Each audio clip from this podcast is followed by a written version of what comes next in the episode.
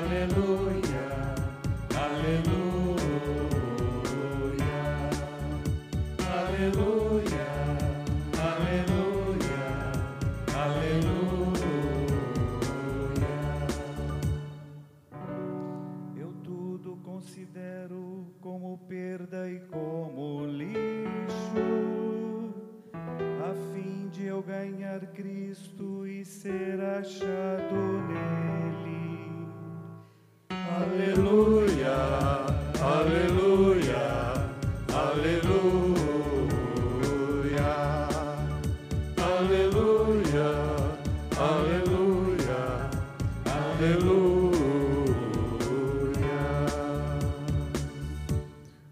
Senhor esteja convosco.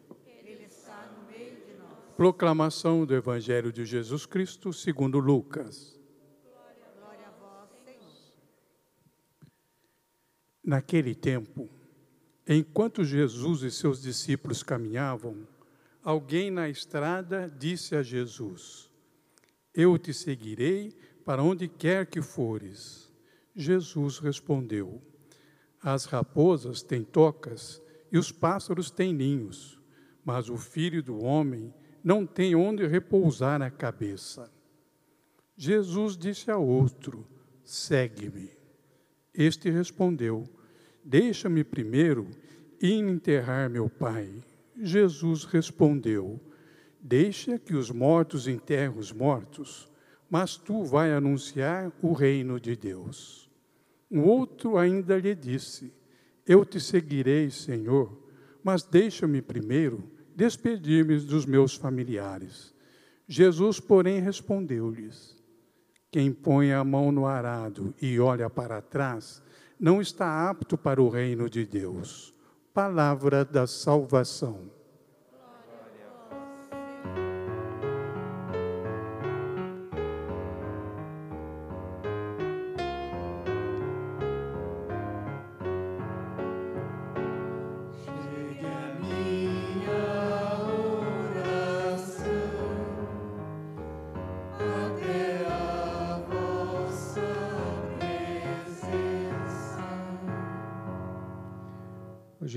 Fazemos memória São Jerônimo, como nós ouvimos no comentário, foi um homem que dedicou grande parte da sua vida à tradução das Sagradas Escrituras né, e ao estudo delas. As Escrituras estavam escritas em hebraico, o Antigo Testamento, e grego, o Novo Testamento. Só que as pessoas fora de Israel não falavam hebraico. E o grego era uma língua, digamos, para pessoas mais eruditas. O povo mesmo falava o latim, que era a língua do Império Romano, dos romanos. Então, São, São Jerônimo, querendo que todos tivessem acesso às Sagradas Escrituras, ele vai traduzir a Bíblia do hebraico, do grego, para o latim, chamado então de Vulgata, que quer dizer vulgar, né? a língua falada. Lógico, hoje, gente, a Bíblia já foi novamente traduzida do grego para as nossas línguas. é? Hoje nós também não sabemos mais ler em latim. Então hoje nós temos Bíblia em português, em inglês, de acordo com a língua dos povos. Não é? Mas nós devemos a, a São Jerônimo este trabalho que ele fez. Até hoje é possível ver lá em Belém, né, onde Jesus nasceu, uma gruta né, muito mal arejada, escura, onde viveu São Jerônimo e Santa Paula, que foi a sua auxiliar ali. É de São Jerônimo a frase: quem ignora as Escrituras, ignora Cristo. E de fato, por quê? Porque a Escritura, ela só tem sentido em Cristo. Nós só podemos ler de fato as Sagradas Escrituras a partir de Cristo. É como se ele fosse uma lente para nós, senão nós não vamos entender direito as Sagradas Escrituras, e nós vamos achar também que tudo que está escrito ali na Bíblia é literalmente a palavra de Deus. De fato, né, Deus permitiu que o que está na, na Bíblia estivesse, mas não significa que tudo que está na Bíblia revela o pensamento e a vontade de Deus. Veja Jesus, quando fala né, das Escrituras, ele diz assim: é, Foi dito aos antigos, dente por dente, olho por olho, a lei de Italião, né, que era a lei da vingança. Então, se alguém fura o seu olho, você fura o olho da pessoa. Alguém quebra o seu dente, você quebra o dente dela. Agora, Jesus disse assim: isso, essa lei existia para é, impedir uma violência maior. Então, se alguém fura o olho de alguém, alguém pode furar o olho dela, mas não pode matá-la, porque ela só fura o olho. Então, fura o olho. Mas para Jesus, nem isso é permitido. Foi dito aos antigos. Foi dito aos antigos, está no Deuteronômio, cinco primeiros livros da Bíblia. Foi dito aos antigos, olho por olho, dente por dente. Eu, porém, vos digo: não vos vingueis, não pagais o mal com o mal. Então, qual era a vontade de Deus, o pensamento de Deus? A vingança? Não. A vingança era um pensamento humano que está na Bíblia para mostrar como é que os homens pensam e que os homens fazem. Mas a vontade de Deus é que as pessoas amem umas às outras e saibam se perdoar. Então, nós só vamos conseguir ler verdadeiramente as Sagradas Escrituras a partir de Cristo. Então, o que Cristo diz que é a palavra de Deus, nós entendemos como palavra. O que Cristo não carimba, não é palavra de Deus, apesar de estar contida na Bíblia. Mas tem a ver mais com os homens que Deus permitiu que ali estivesse para que nós pudéssemos conhecer um pouquinho do pensamento e da maldade humana. Mas a vontade de Deus é outra. Ela é revelada por quem? Ela é revelada por Cristo. E, na verdade, as Escrituras têm como objetivo, tanto no Antigo Testamento como no Novo Testamento, de fato revelar Cristo, que é a palavra de Deus. Veja, gente, a palavra de Deus propriamente dita não é a Bíblia. A palavra de Deus é Cristo. Isso está na Bíblia. No primeiro capítulo do Evangelho de São João, que é chamado de prólogo, isto é, o início. No princípio era a palavra. A palavra se fez carne e habitou entre nós. Mas e Cristo é a palavra, por que nós então chamamos a Bíblia de palavra de Deus? Porque ela contém Cristo. Por isso, ela contém Cristo, tanto no Antigo como no Novo Testamento. Mas é em Cristo que nós devemos nos fiar. Nós não somos seguidores da Bíblia, nós somos seguidores de uma pessoa nós somos seguidores de Cristo, que a Bíblia revela. Por isso que nós precisamos ler a Bíblia, tendo Cristo, a gente chama né, no meio teológico de chave hermenêutica, mas é para entender como se fosse uma lupa, né, nós precisamos é, ler a Sagrada Escritura a partir de Cristo. O que, que na Sagrada Escritura revela a vontade de Deus? Porque mesmo no Novo Testamento, nós temos muitas informações, costumes da época, pensamento né, dos apóstolos. É, não é verdade? Veja o apóstolo Paulo, a quem eu admiro muito. Num determinado momento, ele lança uma palavra de vingança a respeito de um tal Alexandre, que ele chama Alexandre o Ferreiro. Diz assim: Alexandre o Ferreiro me fez muito mal, que o Senhor pague a ele do jeito que ele me tratou. Ora, isso não é palavra de Cristo. Não foi isso que Jesus ensinou. Não é por isso que nós não somos discípulos de Paulo. Nós não somos discípulos de Pedro, nós não somos discípulos de nenhum apóstolo e de nenhum outro ser humano, nós somos discípulos de Cristo. Então, se alguém fala algo que eu posso ver em Cristo aquela palavra, eu assumo como palavra de Deus ou interpretação da palavra de Deus. Senão, eu desprezo.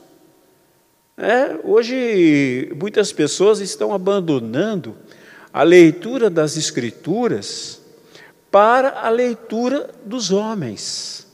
Às vezes, homens sábios, como é o caso de São Jerônimo, que nós temos na nossa igreja, São Jerônimo é considerado doutor, né? não é que tivesse feito algum doutorado em alguma universidade, mas doutor porque é alguém que tinha uma sabedoria infusa uma graça especial do Espírito Santo para entender as coisas de Deus.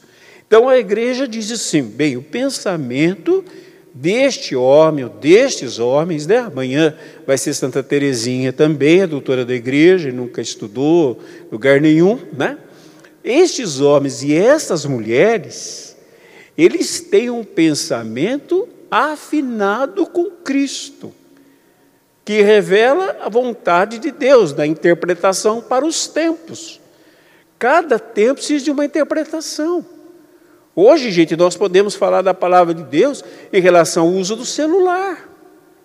Hoje nós podemos falar a palavra de Deus para interpretar, por exemplo, home office. Hoje nós podemos falar da palavra de Deus para interpretar muitas coisas. Agora mesmo, antes de chegar aqui, estava falando com um grupo ligado à Canção Nova a respeito da pastoral da comunicação, que nos permite transmitir as nossas missas. Então, hoje, a palavra de Deus tem que ser lida e tem que trazer uma luz para tudo o que está acontecendo. Agora, nós não vamos encontrar isso em São Jerônimo, nós não vamos encontrar isso em Santo Inácio de Loyola, nós vamos encontrar isso em São Tomás de Aquino. Eles vão falar de coisas do seu tempo e algumas coisas também de compreensão geral, que servem para todos os tempos, não só para aquele tempo, mas servem para todos os tempos e que a igreja assumiu como parte da sua doutrina, do seu magistério, do seu ensinamento para nós. Agora, não é 100% infalível. Entenderam? Porque nós vamos encontrar em muitos santos pensamentos da época que não convém para um cristão. Pensamentos e práticas que não convêm para o cristão. Cito só uma para vocês saberem né, é, no tempo das cruzadas, em 1200 e alguma coisa, no tempo de São Francisco de Assis, um rei francês, é, Luís IX, rei da França, canonizado pela nossa igreja, hoje é São Luís IX, um santo terciário franciscano, e ele saiu a lutar contra os chamados sarracenos que eram os muçulmanos, que estavam entrando e tomando conta de tudo, os lugares santos, a Europa e tudo mais. E ele diz num determinado momento que é um ato de caridade você queimar a língua dos, dos sarracenos. E é o que ele fazia. Ele prendia os muçulmanos e queimava a língua deles para que eles não pronunciassem mais o nome de Deus, né, com o nome de Alá, mas que eles aprendessem a pronunciar o nome de Jesus. E também os muçulmanos fizeram isso com os cristãos. Entenderam? Então, é um santo da nossa igreja? Sim, teve virtudes. Mas eu vou seguir tudo? Não, porque nem tudo neles era perfeito. Perfeito, gente, é só Jesus é, confiável 100% é só Jesus, ninguém mais, por mais santo que seja. Então isso nos leva a desprezar os nossos santos? Não, mas isso nos leva a entender que santo não é um ser divino, que santo, apóstolo, profeta, não é um ser do outro mundo. infalível no que fala, mas que é um ser humano falível. Mas para que nós não fiquemos à mercê daquilo que é certo e errado, nós passamos tudo, inclusive a nossa vida, pelo filtro de Cristo. E o filtro de Cristo nos é apresentado no Evangelho. Então, tudo é apresentado no Evangelho. Eu gosto desde. Eu lembro quando era criança, meu pai ganhou, ganhou não, comprou uma Bíblia, e na, na época não, não lia Bíblia assim. Poucas eram as pessoas que tinham Bíblia, não tinha. Meu pai comprou, mas nunca quis ler. Pegou a Bíblia e guardou dentro do guarda-roupa e trancava o guarda-roupa. Aí eu, criança é curiosa, né? Eu perguntei para meu pai, pai, por que, que livro é esse? É a Bíblia. Ah, mas a gente pode ler? Estava aprendendo a ler, né? Acho que já tinha sete, oito anos. Meu pai falou, de jeito nenhum. Falou, ah, mas o senhor comprou um livro para não ler? Ele falou, sabe por quê? Ler a Bíblia deixa a gente louco. Então por que, que comprou a Bíblia e deixa louco? Não é verdade? Era assim que se pensava nessa época. Depois a Bíblia foi ficando, né? Graças a, a, aos novos movimentos, cursílio, renovação carismática e outros movimentos foram surgindo que foram tornando a Bíblia popular, popular. E as pessoas começaram a carregar consigo, a ler as Sagradas Escrituras. Né? Só que tem muita gente que ficou fundamentalista, começou a pegar a letra e não o espírito dela, que é a Sagrada, que é Cristo. Então, hoje, gente, nós somos convidados a ler a Bíblia. A Bíblia contém a palavra de Deus e por isso nós a chamamos de palavra de Deus para a nossa vida. Mas nós precisamos passar pelo filtro de Cristo. Como eu disse, eu roubei a Bíblia do meu pai e comecei a ler. Eu lembro quando eu tinha 10 anos, já tinha lido a Bíblia três vezes, de Gênesis e Apocalipse. Fui e voltei na Bíblia inteira, três vezes a Bíblia, e até hoje eu não durmo, ou de manhã eu leio uma página, ou eu costumo ler um livro da Bíblia. Terminei agora o Tessalon... 1 Tessalonicenses, que eu já li diversas vezes. Só que eu leio assim, antes eu lia, tá. Agora eu leio. Quando eu passo numa passagem que eu fico pensando, bem, isso aqui está estranho. Aí eu vou procurar no Evangelho. Se Jesus falar que é aquilo mesmo, eu que não entendi, vou aceitar na fé. Mas se ele falar que não é, eu vou dizer, bem, aqui está uma informação bíblica. Às vezes para um tempo, às vezes equivocada, porque a Bíblia ela não é infalível. O que é infalível é a palavra de Deus. Parece coisas, de, é, coisas iguais, mas não. A Bíblia contém a palavra de Deus. A palavra de Deus não é um livro, não é uma letra. A palavra de Deus é uma pessoa. E esta palavra de Deus, pessoa Cristo, está contida no livro que é a Bíblia. Por isso nós temos tanto respeito, tanto carinho, o mês da Bíblia, devemos ler a Bíblia, mas sempre tendo presente que Cristo é o centro das Escrituras. A palavra de Deus mesmo fala sobre ele e diz assim: Este é o meu filho amado, ouvi-o. Não é ouvir a Bíblia pela Bíblia, mas é ouvir Cristo na Bíblia é ouvir Cristo sempre e discernir todas as coisas, gente, senão a gente não consegue discernir. Aí hoje tem muitos católicos fazendo um curso, outro curso, aprendendo sobre os doutores da igreja, sobre coisas antigas da nossa igreja, que tem uma riqueza muito grande, mas hoje elas precisam ser interpretadas no tempo que nós vivemos, que muitas já caducaram por causa do tempo que foram escritas outras precisam ser refinadas pela palavra de Deus, porque pela melhor intenção que essas pessoas tiveram, nem sempre casam com a palavra de Deus, e outras podem ser aceitas por nós como auxiliar, não é, da Sagrada Escritura e daquilo que Cristo fala que vai servir para a nossa vida, para a orientação da nossa vida. Eu creio que é simples assim. Né? Mas o ter o mês da Bíblia, eu vou terminar, não é para a gente deixar a Bíblia. Hoje tem uma Bíblia aí, né, na estante, mas é mais para é simbólica, para lembrar. Mas Bíblia não é para ficar aberta em instante. Bíblia não é para superstição. Tem muita gente que tem Bíblia como superstição. Abre a Bíblia lá no Salmo 90 e acha porque abriu a Bíblia no Salmo 90, então não vai entrar nada de mal na sua casa, não vai acontecer nada de mal na sua casa, porque lá está escrito. Não. A palavra é bem clara, gente. A Bíblia só funciona quando colocada em prática. O que, que adianta eu ler no Salmo 90 que se uniu a mim eu protegerei, pois conhece o meu nome. Quando me invocar, eu atenderei. Se para a pessoa, a Bíblia fica aberta numa estante. Ela não confia em Deus, ela não invoca Deus, ela não tem comunhão com Deus, ela não tem contato com Deus e ela acha que aquela Bíblia, que há muito virou banheiro de mosquito, vai protegê-la. Não é assim que funciona, isso aí é mágica, é superstição. E muitas vezes, gente, nós temos umas coisas de superstição dentro da nossa igreja, inclusive somos capazes de transformar sagradas escrituras em superstição para nós. Achando que se a gente colocar, encher a casa da gente de frases bíblicas, elas vão funcionar por si. Não é livro de feitiçaria.